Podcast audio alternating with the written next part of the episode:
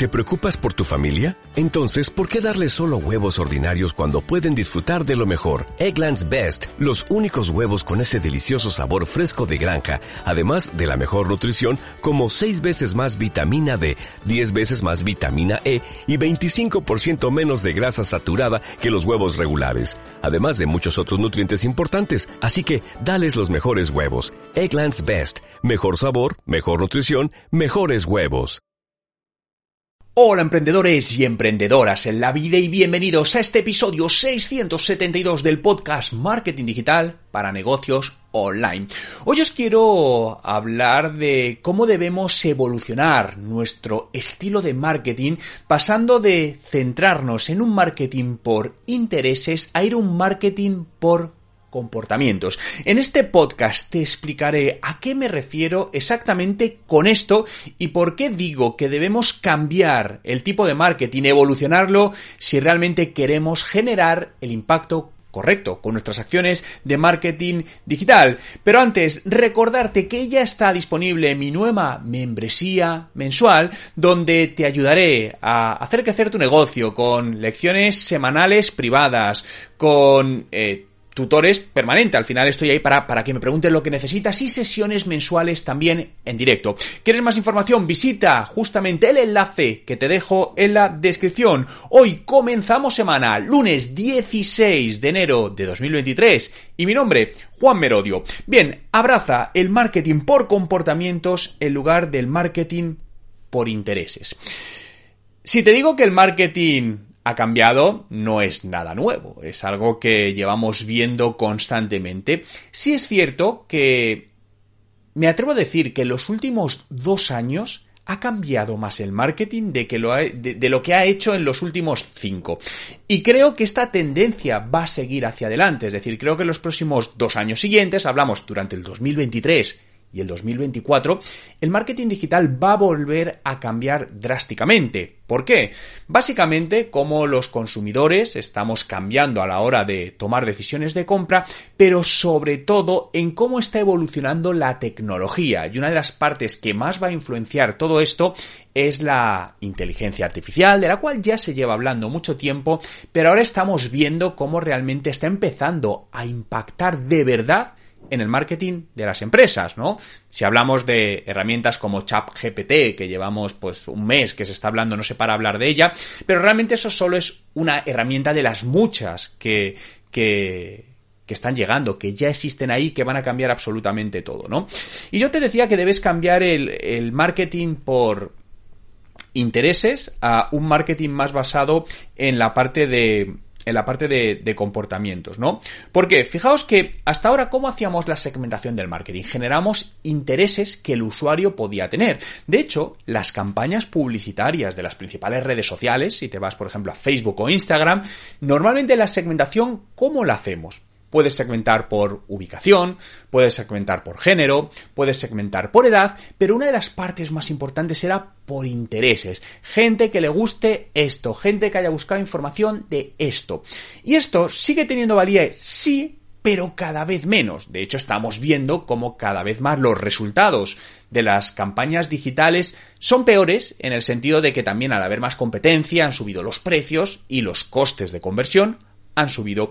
Pero cada vez más lo que debemos trabajar es el marketing por comportamiento porque debemos alinear, y esto es muy importante, las distintas acciones que hagamos de marketing con el ciclo completo de compra de nuestro cliente.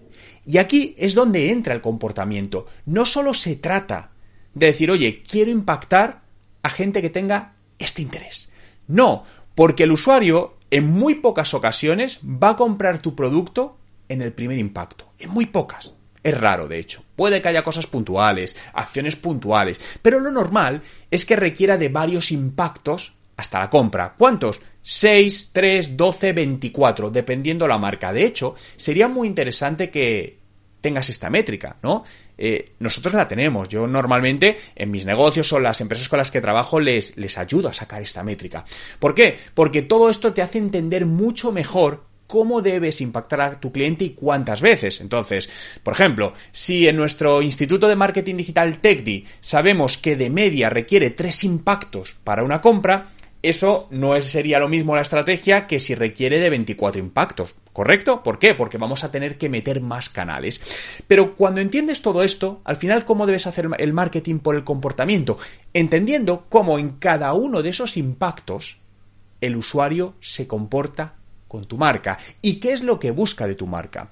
A lo mejor en el primer impacto donde no te conoce, simplemente lo que busca es saber quién eres.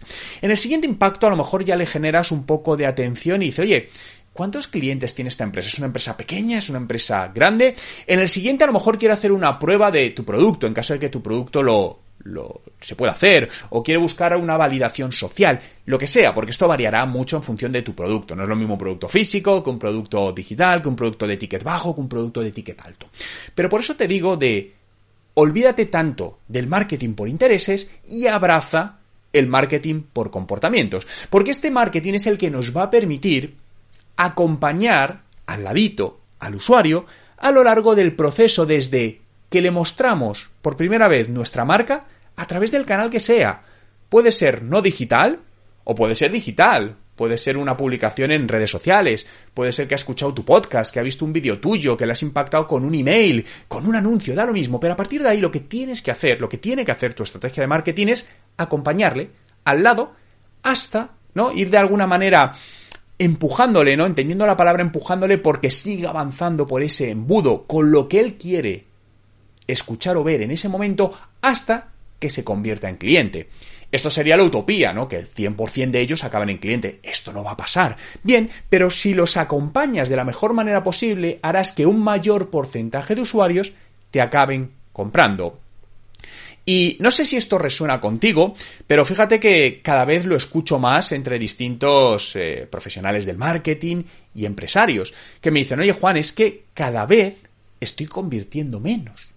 Es decir, antes, si me entraban, no sé, 100 visitas al día, vendía 4 y ahora con las mismas visitas vendo 2. ¿Qué está pasando? De hecho, la semana pasada estuve hablando con, con una empresa, eh, concretamente es una clínica de una clínica dental que hay aquí en Madrid, eh, hablé con el dueño y me decía, Juan, es que no sé qué está pasando, necesitamos hacer una auditoría y ver qué es lo que está sucediendo, porque cada vez generamos menos conversión. Bien, ahí hay dos partes. Una, la parte contextual, donde directamente no podemos acceder, pues quizás estamos viviendo unos momentos donde cada vez hay más incertidumbre, la gente tiende a gastar menos en aquello que no es de primera necesidad, y eso obviamente va a influir. Pero eso tenemos que compensarlo, con lo que no podemos hacer nada, no nos preocupamos porque ahí no podemos, el contexto es el que es. Ahora, en función de ese contexto, nuestro marketing sí puede adaptarse a las necesidades del usuario. Entonces, a lo mejor en este momento lo que hay que buscar es cuál es mi objetivo. Y voy a poner ahora, estoy pensando un poco en alto, ¿no? En esta, en esta clínica, por ejemplo. Oye, el objetivo a lo mejor ya no es tanto que me compre un producto online y luego venga, sino invitarle gratuitamente a una primera revisión para luego ahí en el punto de venta que vea quiénes somos, lo bien que trabajamos, cómo nos preocupamos por él y ahí cerrar la venta. Por lo tanto, todo esto está cambiando. Y aquí es lo que te digo, este es un claro ejemplo de cómo abrazar el marketing por comportamiento en un negocio que tiene parte digital y parte física. Porque al usuario lo vamos a captar por la parte digital, pero el usuario tiene que acabar en una parte física, en la clínica, donde va a hablar con personas y donde van pues a, a tratarle directamente. Pero lo que estamos abrazando es ese comportamiento del usuario. Al final esto es psicología. Los usuarios, los consumidores, todos nosotros al final nos movemos de una manera muy emocional.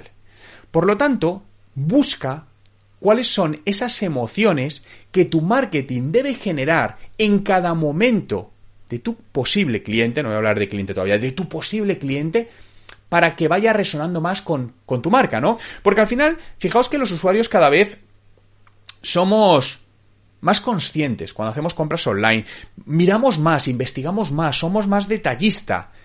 Y me atrevería a decir, y esto hablo generalizando, aunque generalizar es un error a día de hoy porque hay muchas cosas, pero creo que compramos menos pero mejor. Somos más conscientes en, en, la compra.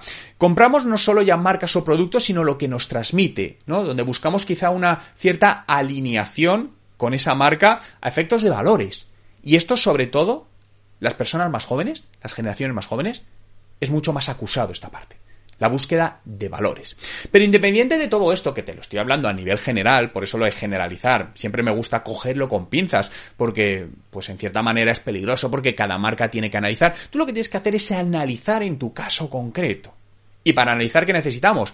Datos. Y esto sé que es uno de los principales inconvenientes que al final sucede en las empresas, ¿no? No, no. Lo digo yo cuando lo veo con las empresas, pero hay muchas estadísticas al final hacen hincapié en esto. Ana, estudios que se hacen de mercado donde la mayor parte de empresas infrautilizan los datos porque no saben cómo usarlos, en muchos casos porque no saben cómo captarlos.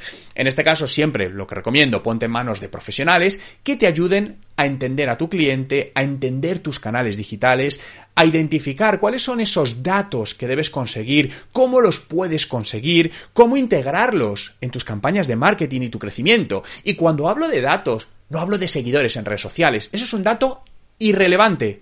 A día de hoy, totalmente irrelevante, no se tiene ni en cuenta. Yo, de hecho, no lo tengo en cuenta ya desde hace bastante, bastante tiempo, totalmente irrelevante. Pero en mi caso, ¿cuáles serían esos datos?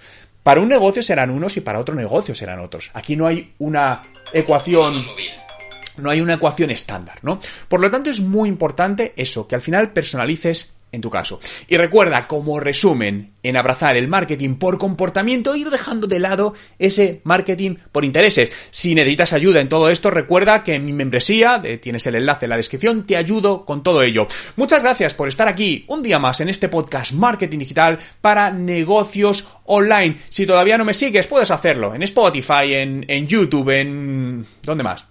En Google Podcast, Apple Podcast, Amazon Podcast, donde quieras y todas las semanas te traeré nuevos episodios para ayudarte a mejorar tu marketing digital en tu negocio. Muchas gracias por estar ahí y hasta el próximo podcast.